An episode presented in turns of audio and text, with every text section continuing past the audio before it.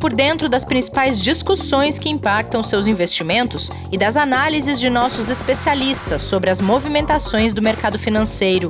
Falando nisso, nosso encontro é toda manhã, logo após a abertura do mercado. Entre nos canais oficiais do Itaú Personalité e envie suas dúvidas sobre recomendação de investimentos.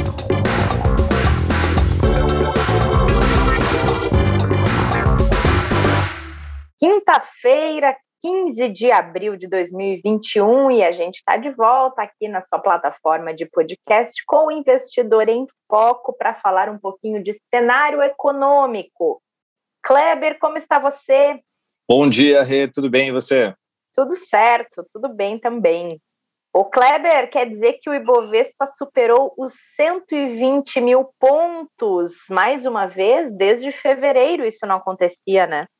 E segue forte ali buscando máxima histórica, né? A gente vem acompanhando isso há algumas semanas, é, principalmente quando a gente avalia as questões gráficas, né? Não só por fundamento, né? Porque por fundamento a gente tem ali uma análise realmente positiva, né? Quando olha para o ano, a maioria das casas, inclusive, renovaram agora as suas projeções, e a gente tem, se a gente fosse fazer uma mediana aí, muito próximo de 135 mil pontos, né, do Ibovespa até o final do ano, e ele vai mostrando realmente que ele tem capacidade disso, e deixando de lado uma série de riscos importantes, que a gente precisa até comentar um pouco, né, é, mas que mostra que o investidor tem acreditado muito na recuperação da atividade econômica brasileira e também, como a gente até comentou já algumas vezes aqui, pela falta de alternativas de ativos que tenham né, prêmios realmente que sejam aí bons para os objetivos das carteiras dos investidores. Então a gente tem aí um, um, uma série de fatores que vem posicionando muito os investidores em renda variável, né? Nas últimas duas semanas essa redução de risco lá dos Estados Unidos tem ajudado para isso também. Então, mas sempre lembrando, o investidor tem que estar atento se o seu percentual está adequado com o seu perfil de risco, né? Porque ainda tem muita coisa para acontecer que pode trazer volatilidade sim para esse mercado, né? Fiquei curiosa com esses riscos que você disse que estão sendo deixados de lado. É, porque a gente, quando olha, até falando um pouquinho já deles, principalmente que são os riscos locais, né? Primeiro, a gente tem a questão da pandemia aqui, que ainda não está totalmente resolvida, muito pelo contrário, né? A gente tem tá muita coisa. Exatamente. A gente tem bastante coisa ainda a se resolver sobre tanto a programação de vacinas, que tem avançado sim, é verdade, mas a gente precisa realmente de uma velocidade um pouco maior é, e também a garantia de que a gente vai ter, por exemplo, os insumos, que foi um problema recente que a gente teve, né? É, e também o controle das pessoas enquanto não vacinadas, é, mesmo sem os isolamentos sociais, para tomarem os cuidados necessários para a gente não ter um aumento da crise sanitária. Do lado de recuperação da atividade, esse primeiro ponto é super importante. E o outro é a questão que a gente já vem falando aqui sobre as discussões sobre o orçamento 2021, por exemplo, né, uhum. que é algo uhum. que pode trazer um impacto fiscal muito grande, que a gente teve aí mais uma discussão bem importante, onde o presidente da Câmara se colocou ali é, como um, uma, um posicionamento muito forte de que se tiver vetos no orçamento que foi aprovado, isso pode impactar sim no futuro de pautas importantes que o Congresso vai ter que avaliar, como reforma tributária, como reforma administrativa. A gente tem a instauração da CPI da Covid-19 é, no Senado, que também vem mexendo ali com Brasília e que pode trazer impactos para o mercado. E, por fim, a gente tem hoje o projeto de lei de diretrizes orçamentárias que deve ser enviado ao Congresso. Tá? A data limite é até hoje. E ele propõe ali um, um que a gente pode chamar de rombo né, para o próximo ano de 2022 de até 170 bilhões de reais para o ano fiscal, né, para a meta fiscal. Em 2021, esse número já é de 247 bi de rombo. Já são, a gente pode colocar uhum. aí aproximadamente nove anos que a gente tem aí um déficit fiscal, né, uma meta fiscal ficando negativa. É, o que são esses pontos de risco que têm sido, vamos dizer, deixados de lado pela crença da recuperação da atividade como um todo, né? Então, é por isso que o investidor tem que ficar muito atento, né, e tomar muito cuidado em relação ao investimento que ele vai fazer, sabendo que ele pode sim ter um ganho muito interessante olhando para o longo prazo, como muitas vezes o professor já ensinou a gente aqui, né? Até com exemplos sim. de grandes investidores, né? é, do carrego dessas ações, do carrego das posições é, para longo prazo, quando fundamentadas, mas que no curto prazo a gente pode ter surpresas. Então, hoje a avaliação é está mais próximo do, da máxima de 125 do que voltar. Só que com tudo que está acontecendo, o investidor tem que estar tá atento a isso, saber que é possível a gente ter essas variações. Perfeito, Kleber. Eu acho muito engraçado quando vocês usam o termo carrego. É muito é, mercado financeiro isso. É, e, e, é verdade, é muito mercado financeiro, mas é realmente o que, o que as pessoas é, precisam, às vezes, ou fazer ou avaliar se devem fazer, né? Que é Sim. o carrego, né? Para quem não está acostumado, é o que a gente fala de levar até ou o vencimento, né? Ou levar até o objetivo que se tem no caso de ações, né? No caso de ações não tem vencimento, né? Mas você pode ter um objetivo de preço. Então, o investidor que é, comprou um papel acreditando que ele vai ter uma valorização de 30% num período de 12, 24, 36 meses, não tem essas projeções. Geralmente projeções só para 12 meses, né? Mas você carrega até atingir o seu objetivo, ou no caso de um papel, carrega até o vencimento.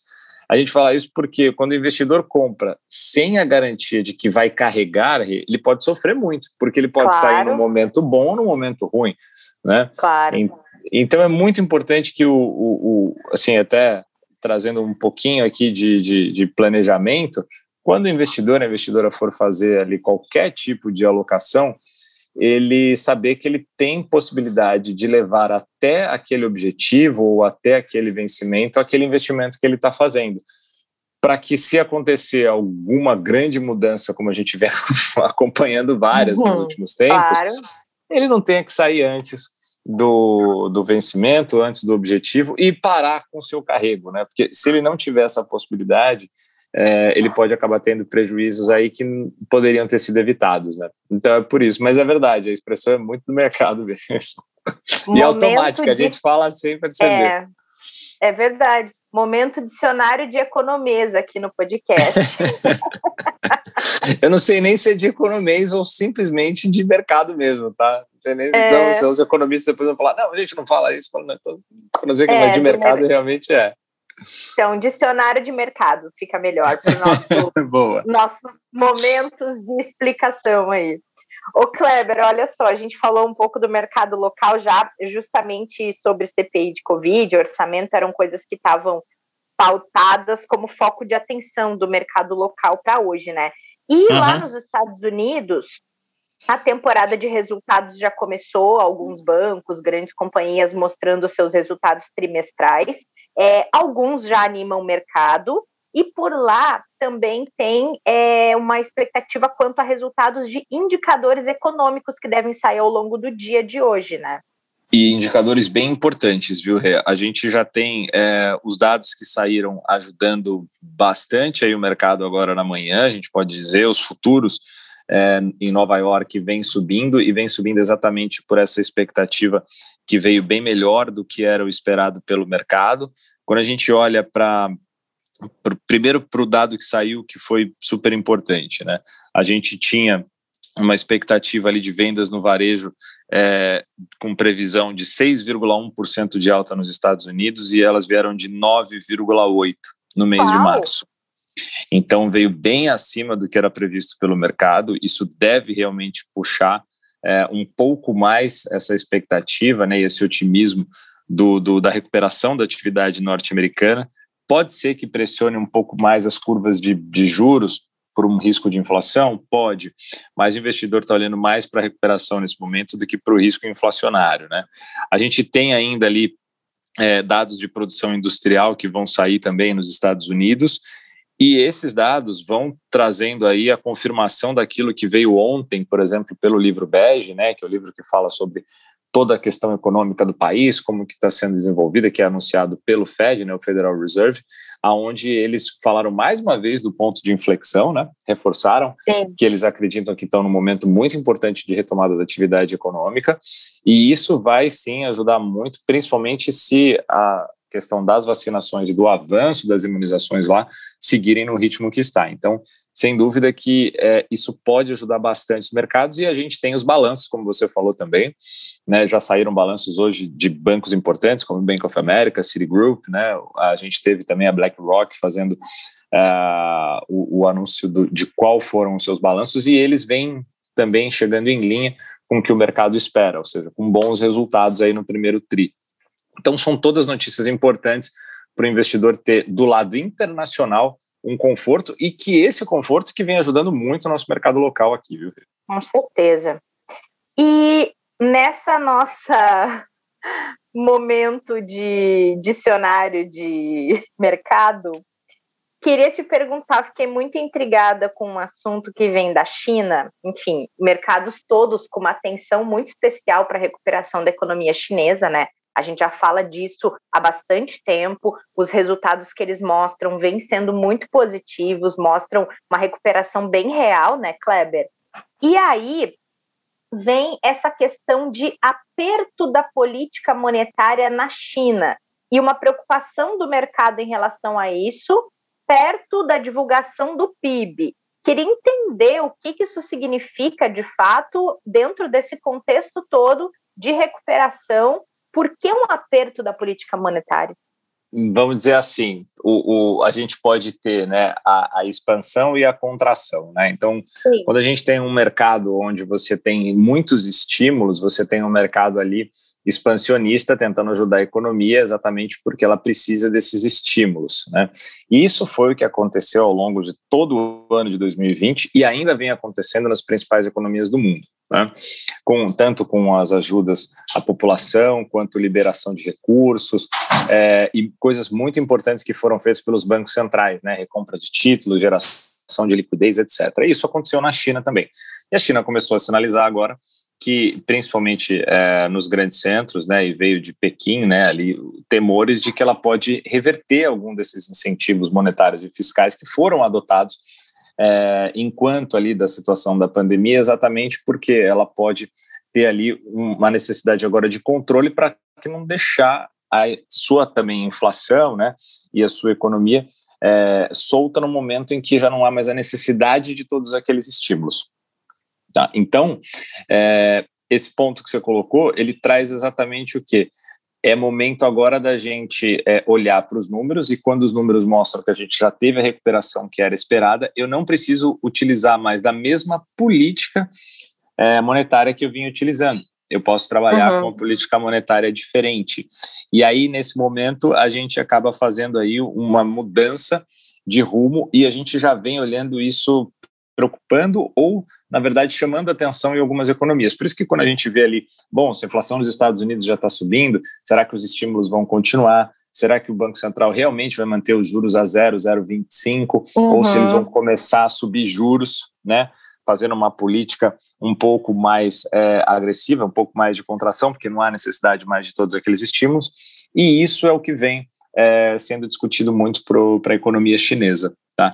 Mas se os números, por exemplo, de PIB vierem, de vendas no varejo que vão ser divulgados hoje também, a nossa expectativa é de uma alta no trimestre para a China, que vai ser anunciado hoje à noite, de 6,5%. Né?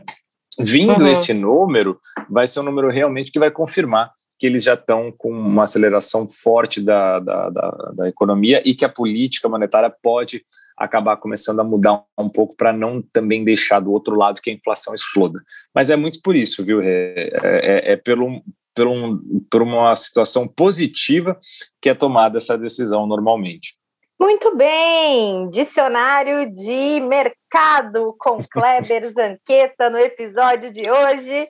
Obrigada, professor. Foi um prazer. Não, não, não, não, não. Já temos o nosso professor aqui. Eu sou meramente um aluno aqui aprendendo, mas a gente fica feliz de conseguir ajudar um pouco aí as pessoas que estão ouvindo a gente, né? Ainda mais numa situação agora que a gente vai também fazer um grande esforço, é, claro, com o mercado nos ajudando, né? E com, com, com tudo que a gente precisa andando como tem que andar é, trazer mais é, o lado positivo e não tão preocupante. Faz um ano que a gente faz o podcast trazendo muito sinal de alerta para os investidores, né? Sim. E a gente começa a olhar para o mercado com uma possibilidade de poder fazer mais planejamentos, de poder falar um pouco mais de um cenário, vamos chamar de normal, né? Porque a gente ainda não teve desde que a gente começou a gravar aqui, né? Então, quem é sabe verdade. essas sinalizações, pelo menos no cenário internacional. O local a gente está um pouquinho atrasado, mas a gente também acredita que, que vai para o caminho certo aqui. Precisamos, né? A gente precisa. É, em algum momento vai ter que ir, né, Cleber? com certeza. Demorando mais do que o desejado ou não, em algum momento vai ter que tomar um rumo, né? Com certeza. E colocando um ponto aqui só porque isso também sempre pode mexer com os mercados, para os investidores ficarem atentos, mas é só um lembrete, na verdade, sem nenhuma análise. A gente tem hoje o STF né, voltando é, a conversar no plenário em relação à questão tanto do, do julgamento que foi feito pelo ministro Faquim, né, quando ele anulou Sim. as condenações impostas, né, ao ex-presidente Luiz Inácio, é, o Lula, que pode se manter ou não elegível dependendo da decisão aí que vai vir do plenário do STF hoje, e também eles podem falar e acabar decidindo sobre a questão do Sérgio Moro em relação às condenações, se ele foi parcial, se ele não foi. Então, aqui, sem nenhum tipo de, de juízo ou de análise, a gente traz a informação porque, dependendo do que acontecer, isso pode mexer também com os mercados, é, porque a gente sabe o quanto pode impactar nas eleições do ano que vem, que já começam também a mexer um pouco aí com as avaliações dos especialistas, né, É verdade, é não. O que acontece na política não está descolado da economia, né, Kleber? E de como jeito lembrou, nenhum. Como bem lembrou o Martim na última aula, na terça-feira, é, o que acontece nas empresas, o que acontece nas instituições e na política está diretamente conectado ao mercado financeiro, né? Mesmo que às vezes pareça que estão é, que, que, sejam uh, uh, completamente separados, completamente apartados, mas as coisas elas se conectam e elas impactam umas nas outras. Então, o que acontece na empresa, na política, no governo, que acontece numa instituição relevante para o país, impacta diretamente, sim, no comportamento do mercado e vice-versa, às vezes, né, Kleber? Então, é, é, importante, sim, a gente dar essa, esse ponto de atenção e lembrar que nessa sexta a gente tem café com canelas por aqui, então estaremos de volta no próximo episódio. Kleber, foi um prazer estar aqui com você. Até amanhã. Sempre um prazer, Rê. Muito obrigado. Mais uma vez, um abraço lá para sua cidade, que espero que seja em festa ainda essa semana.